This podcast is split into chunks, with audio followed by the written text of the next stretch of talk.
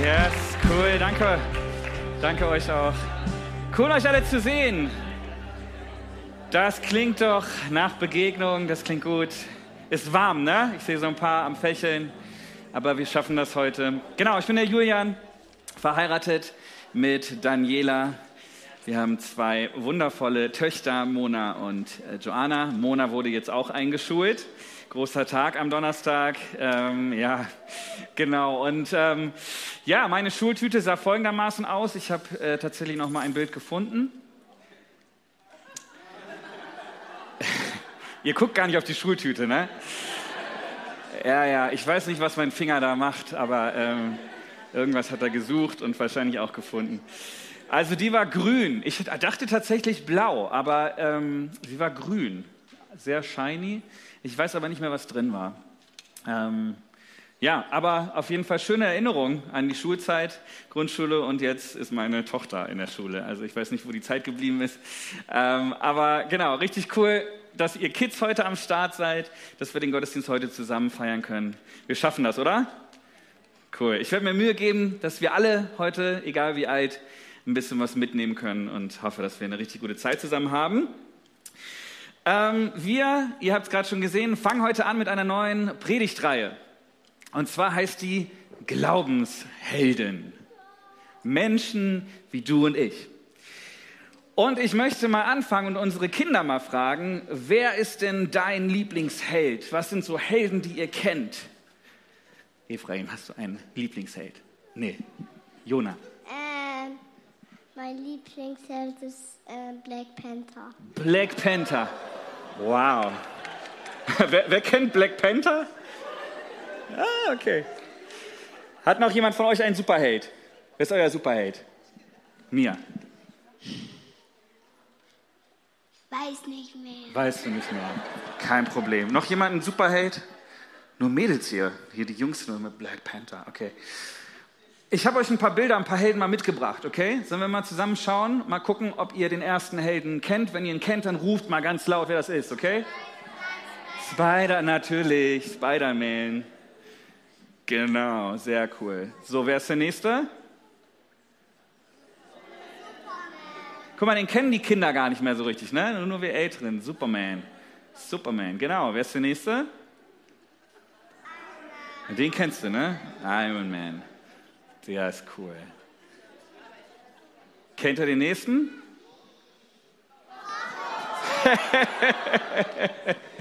Wer kennt Paw Patrol? Ja, die Eltern, ne? Ja, Paw Patrol, da, ähm, da waren sie am lautesten.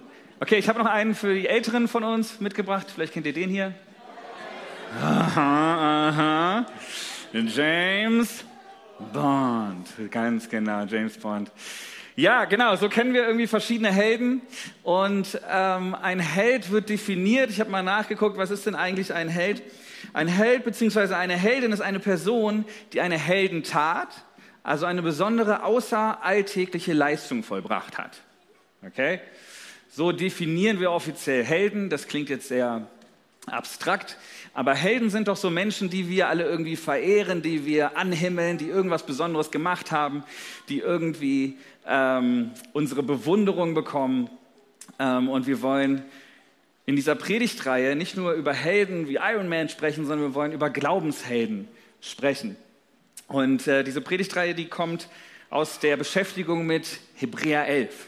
Ich weiß nicht, ob du Hebräer 11 mal gelesen hast, aber da wird ein Glaubensheld nach dem anderen ähm, ja, eingeführt und beschrieben.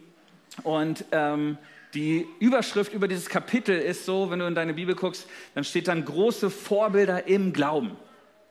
Große Vorbilder im Glauben steht in meiner Bibel drüber. Und wenn du das liest, dann gibt es eine Sache, die all diese vermeintlichen Helden, sage ich auch schon mal äh, vermeintlich dazu, ausgezeichnet hat. Und zwar steht dort immer wieder durch den Glauben haben sie das und das getan und wurden vor, vor Gott gerecht gesprochen durch den Glauben. Und ich dachte mir, ähm, der erste Vers passt super, um mal zu überlegen, was ist denn Glauben überhaupt? Wie würden wir Glauben beschreiben? Und das macht die Bibel sehr, sehr cool. Was nun also ist der Glaube? Es ist das Vertrauen darauf, dass das, was wir hoffen, sich erfüllen wird und die Überzeugung, dass das, was man nicht sieht, existiert. Das ist cool, oder? Wir glauben, dass das, was wir nicht sehen, dass es trotzdem existiert. Alex meinte es schon vorhin, wir glauben an einen unsichtbaren Gott, der trotzdem in die sichtbare Welt hineinwirkt. All diese Vorbilder, von denen wir lesen, diese Vorbilder im Glauben, sie zeichnete genau dieses Vertrauen aus, dass sie an das geglaubt haben, was Gott versprochen hat. Ähm, und doch waren es Menschen wie du und ich. Menschen mit Schwächen, Menschen mit Fehlern, die ganz schön Mist gebaut haben. Wenn du dir die Liste der Leute so anguckst, das war nicht alles so perfekt, was die gemacht haben. Ihr Lebenswandel war nicht unbedingt sehr vorbildlich. Wenn du den Lebenslauf dir angeschaut hättest, bei einem Bewerbungsgespräch wäre wahrscheinlich der ein oder andere tatsächlich durchgefallen, ähm, weil da ist von Mord dann vielleicht sogar die, die Rede oder von was auch immer für Verbrechen. Ähm, all diese Glaubenshelden, die wir so auch ja, denen wir so begegnen durch die Bibel, sie hatten alle auch ihre Schattenseiten. Und ich finde das so spannend, weil das macht es irgendwie nahbar. So, sie waren Menschen wie du und ich und deswegen wollen wir einfach uns danach ausstrecken, zu lernen von ihnen, was hat ähm, sie ausgemacht.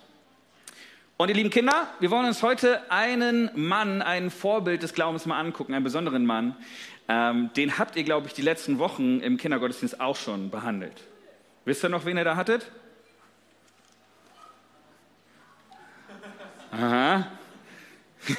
Die großen Kinder wissen es noch. Abraham. Könnt ihr euch noch erinnern?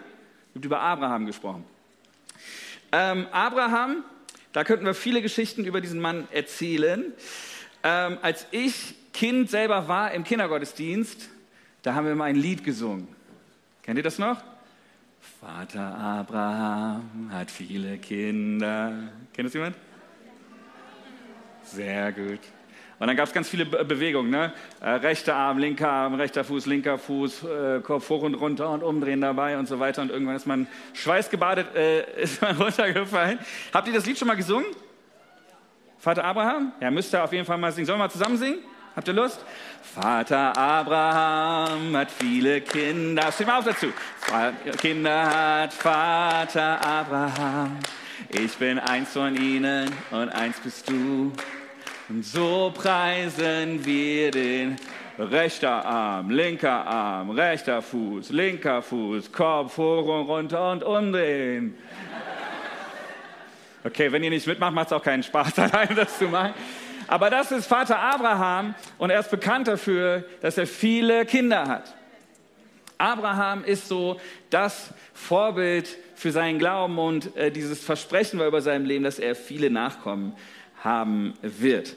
Und ich möchte uns mal so ein bisschen mit hineinnehmen in seine Geschichte. Man kann wirklich viele Geschichten über ihn erzählen, aber eine Geschichte möchte ich uns mal so ein bisschen näher bringen. Und zwar sehen wir hier erstmal Abraham, er hieß früher Abram.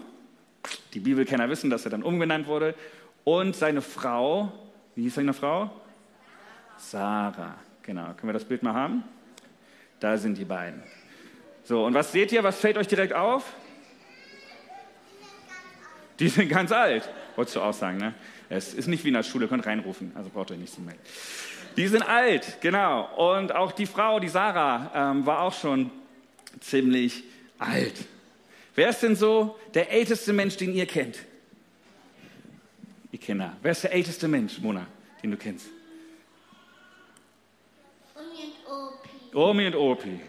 Ist bei euch wahrscheinlich ähnlich, ne? Mona hat vorhin, habe ich sie schon gefragt, da hat sie gesagt, ich, aber ähm, hat sie da nicht so ganz verstanden.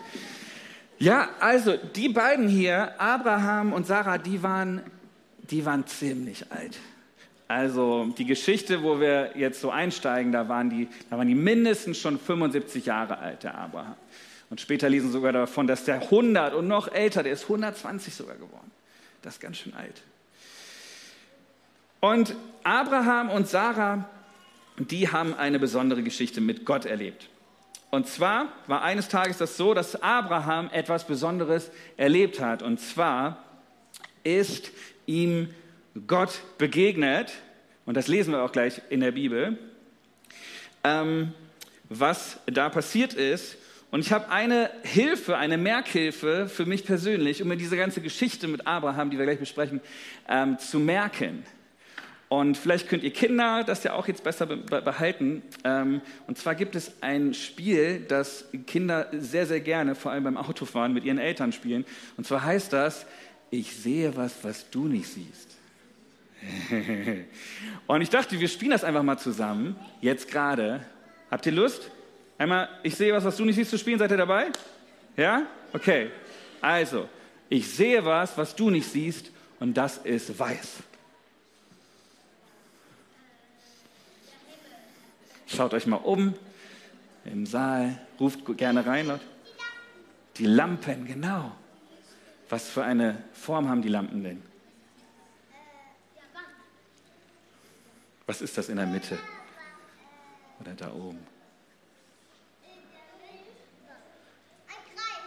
Ein Kreis? Wer sieht noch was anderes als einen Kreis da in der Mitte? Ja, ja, ruft rein. Ein Stern, ganz genau, ein Stern, ein weißer Stern. Genau, Striche drumherum. Ne?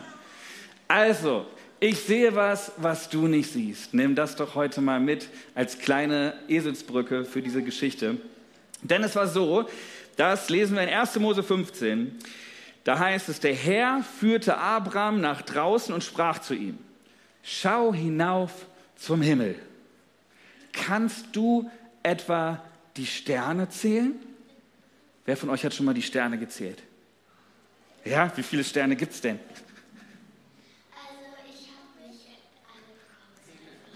Hast du angefangen und dann, ne, dann musstest du aufhören, ja. Ja, wer, wer, wer glaubt denn, dass es mehr als 100 Sterne gibt? Mehr als 1000 Sterne? Mehr als 100.000 Sterne? Mehr als eine Million Sterne? Mehr, mehr als eine Milliarde Sterne? Ja, weiß nicht, ne? Ganz schön schwer, weil man kann die nicht zählen. Unendlich. Unendlich wahrscheinlich. Ne? Nur Gott weiß, wie viele Sterne es gibt. Und dann heißt es hier, dann versprach Gott dem Abraham, so zahlreich wie die Sterne werden deine Nachkommen sein. Was sind Nachkommen?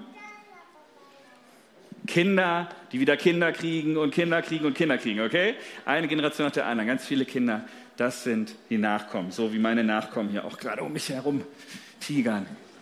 So ging die Geschichte los. Und Gott sagt hier genau das, was wir gerade gespielt haben zu Abraham. Er sagt ihm, schau dir die Sterne an. Abraham, ich sehe etwas, was du nicht siehst. Ich sehe viel, viel mehr, als du jetzt gerade in deinem Leben sehen kannst. Und er verspricht ihm so zahlreich wie die Sterne werden deine Nachkommen sein. Du wirst Kinder kriegen und die werden wieder Kinder kriegen. Und dann heißt es weiter, und Abraham glaubte dem Herrn und der Herr erklärte ihn für gerecht. Allein dieser Satz ist irgendwie krass, wenn man überlegt, dass Abraham das direkt geglaubt hat. Er glaubte das. So zahlreich wie die Sterne werden seine Nachkommen sein, obwohl er doch so alt war, oder? Obwohl seine Frau auch so alt war. Aber er hat gesagt, ich glaube dem Herrn und Gott hat sich darüber gefreut und hat ihn für gerecht erklärt. Aber wie das so ist, und hier kommen wir auch so an so einen Punkt, wo unser Glaubensheld Abraham auch seine menschliche Seite hatte, wo er auch seine Schwächen hatte, wo er ins Zweifeln kam. Er hat sich gefragt irgendwann nach einer Zeit, okay, aber wie soll das passieren? Wie soll das aussehen? Wie soll das denn gehen? Meine Frau ist total alt schon, ich bin selber auch alt. Wie das alles funktioniert, können euch eure Eltern dann irgendwie mal später äh, dann äh, erklären. Aber ähm, es ging nicht mehr. So, die konnten eigentlich menschlich gesehen keine Kinder mehr bekommen. Und trotzdem hat Abraham gesagt, okay, aber ich glaube Gott, dass, dass er das nochmal machen wird.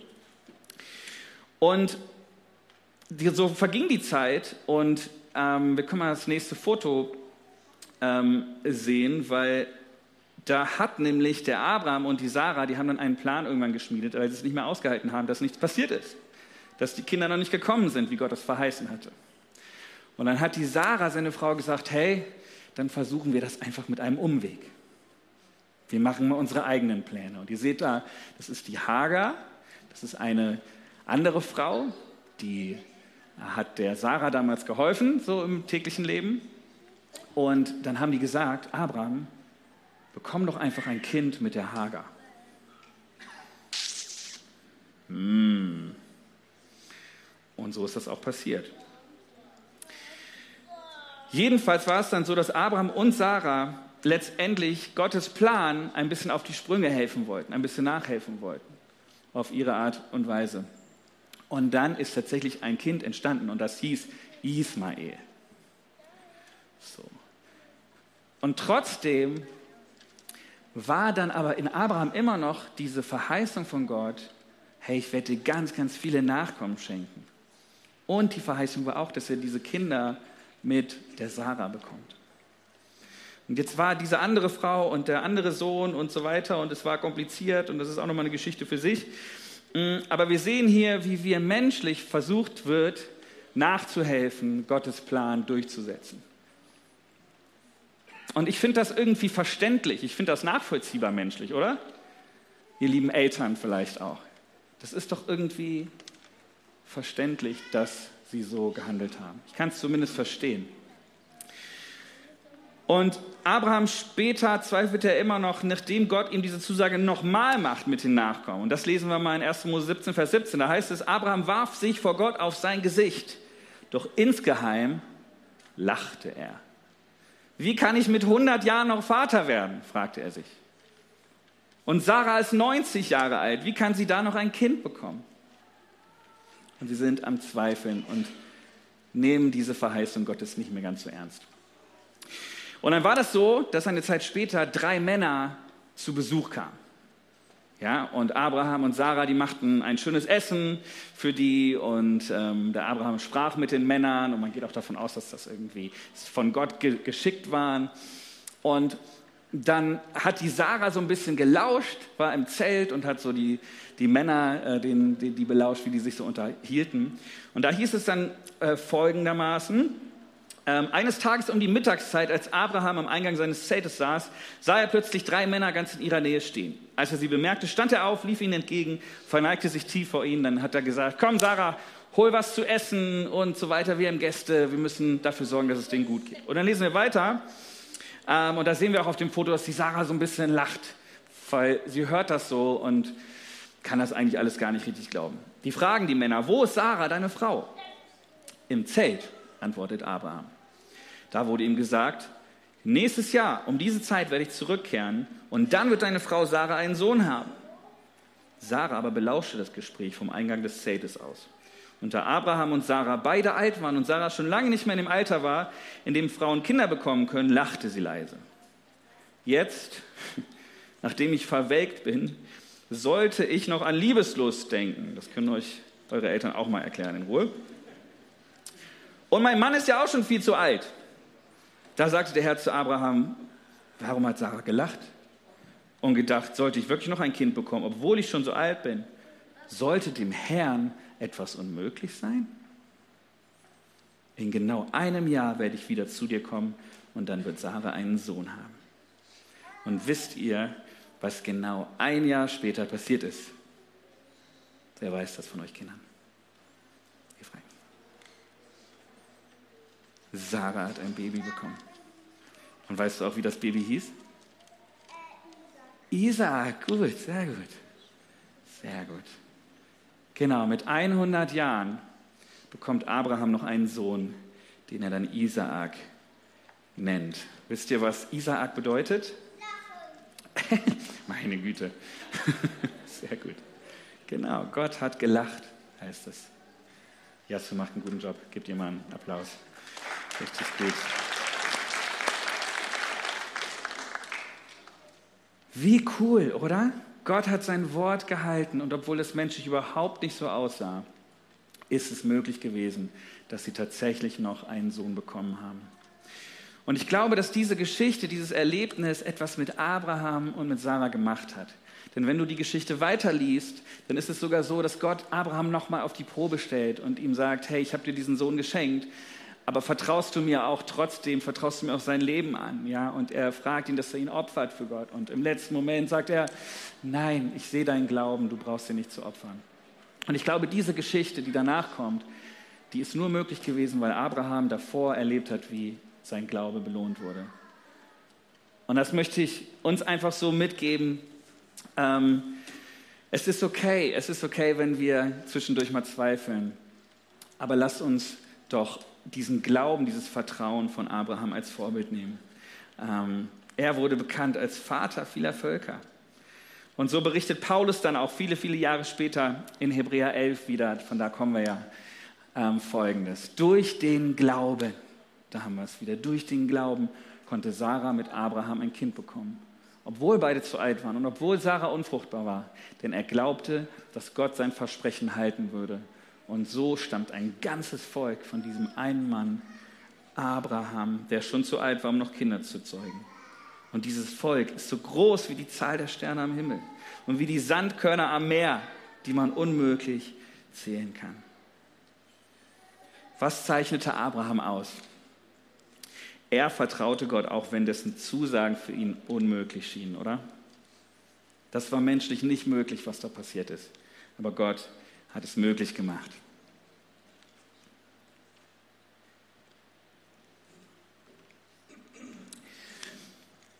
Und ich finde diese Geschichte so toll, weil egal wie alt wir sind, kann die uns etwas beibringen, kann die uns etwas lernen, oder? Egal wie lange wir schon mit Gott unterwegs sind, ich glaube, wir alle ähm, können mehr Glauben ver vertragen in unserem Leben.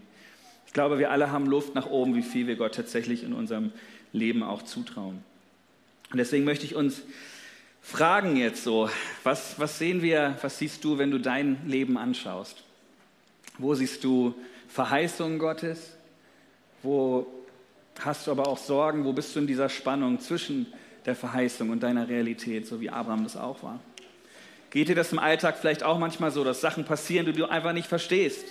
Warum die passieren oder warum die jetzt passieren oder warum sie noch nicht passieren? Ich glaube, das kennen wir alle. Aber lasst es uns so machen wie Abraham und Gott vertrauen. Ihm unser Problem geben und glauben, dass es noch eintritt. Ich glaube, der Zuspruch Gottes für uns heute sollte sein, soll sein, ich, Gott, ich sehe was, was du nicht siehst. Ich sehe was, was du nicht siehst. Ich sehe was, was du vielleicht noch nicht siehst. Aber ich sehe es. So wie ich bei Abraham gesehen habe, was daraus wird aus der Geschichte.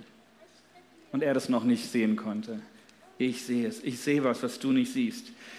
Wo du vielleicht dir Sorgen machst für die Schule, wie die Schule wird, ob man Freunde findet, ob man gute Noten schreibt, das ist mehr so für die Eltern relevant, aber ähm, so, Gott sieht, was du noch nicht siehst.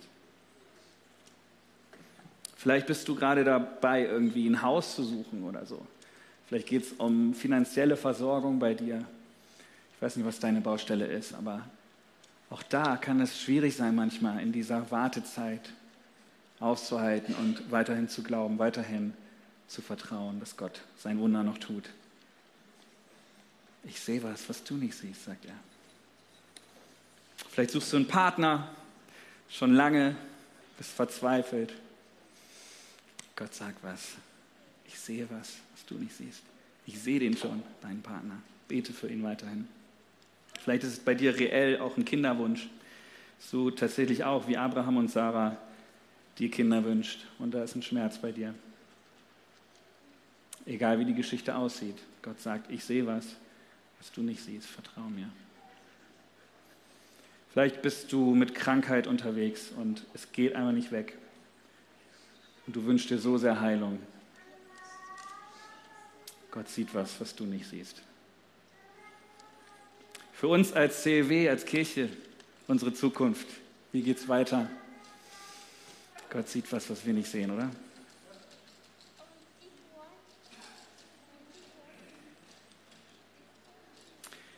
Ich glaube, Gott sagt heute zu jedem Einzelnen von uns, ich sehe was, was du nicht siehst und das ist gut. Das ist gut. Egal welche Farbe das hat oder was auch immer. Hey, aber das, was ich sehe für dich, ist es gut. Ich sehe was, was du nicht siehst und das ist gut, sagt der Vater im Himmel weil er derjenige ist, von dem alle guten Sachen, alle guten Dinge kommen. Und Gott sagt auch, ich sehe mehr, als du jetzt siehst. Ich habe am Freitagabend, war ja so Sternschnuppennacht, ne? Hat jemand von euch geguckt? War ein bisschen die Nacht wach? Habt ihr alle verpasst, meine Güte. Jedenfalls, ich saß ganz romantisch mit meiner Frau auf dem Balkon und die Zeit verging. Und ähm, da kamen die Sternschnuppen und so. Und so die, die Augen, die gewöhnen sich erst nach einer Zeit an die Dunkelheit. Habt ihr das schon mal gemerkt? Wenn ihr Sterne gucken wollt und ihr guckt hoch in den Himmel, erstmal sieht man die gar nicht. Oder? Erstmal sieht man die Sterne gar nicht. Und je länger man guckt, desto mehr gewöhnen sich die Augen dran. Und je mehr Sterne sieht man auf einmal. Vielleicht will Gott auch heute sagen zu dir, hey, ich sehe was, was du noch nicht siehst. Aber guck weiter hin, schau weiter auf mich, bleib weiter fokussiert auf mich. Nimm meine Perspektive ein und du wirst sehen, wie die Sterne aufleuchten. Du wirst sehen, wie ich dich versorge, wie ich dich führe. Ich glaube, je mehr wir Gott suchen, desto mehr werden wir auch seinen Plan, seine Versorgung, seine Güte in unserem Leben sehen. Das habe ich erlebt in meinem Leben. Je mehr wir Gottes Versorgung erleben, desto dankbarer werden wir. Und desto dankbarer wir werden, desto mehr vertrauen wir Gott. Desto mehr Glauben wächst auch in uns, weil wir erlebt haben, immer wieder, so wie Abraham, dass Gott versorgt, dass Gott größer ist. Und ich möchte so zum Abschluss uns nochmal bitten, äh, dass wir einfach aufstehen, dass wir Gott auch noch mal so unsere Herzen bringen, da wo wir vielleicht Dinge haben, die uns beschäftigen, wo uns der Glauben fehlt. Äh, möchte ich dir sagen, hey, Gott sieht deine Zukunft. Er sieht das, was du noch nicht siehst. Er hat den größeren Blick. Jesaja 46, Vers 10, da sagt Gott über sich selbst: Ich habe von Anfang an das, was kommen wird, vorausgesagt. Schon lange bevor es Wirklichkeit wurde. Ich sage, was ich plane, steht fest. Sagt Gott selber von sich. Alles, was mir gefällt, das führe ich auch aus. Gott hat einen guten Plan, Gott hat gute Gedanken über uns. Er will uns eine Zukunft geben, er will uns Hoffnung geben. Er hat Gedanken des Heils. Er sieht eine tolle Zukunft für euch Kinder. Wow, was hier für ein Potenzial sitzt, oder?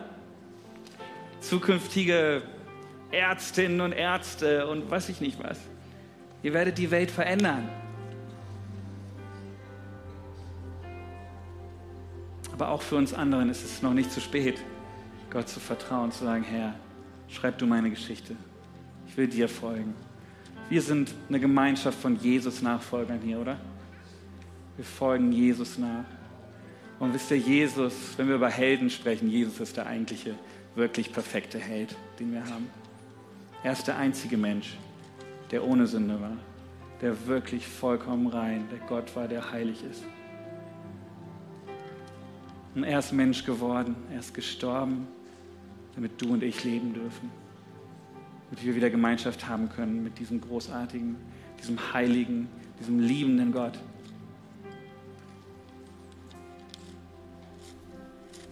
Gott sagt heute zu dir und zu mir, sehe was, was du nicht siehst. Und das ist gut. Das ist richtig, richtig gut. Und Jesus, so kommen wir einfach zu dir und wollen dir danken, dass du uns Glauben schenkst, dass du uns hilfst, dran zu bleiben, dass du uns hilfst, nicht zu zweifeln, sondern dass du uns immer wieder stärkst, dass du uns Zuversicht schenkst, dass du uns Glauben schenkst, wenn wir nicht mehr glauben können.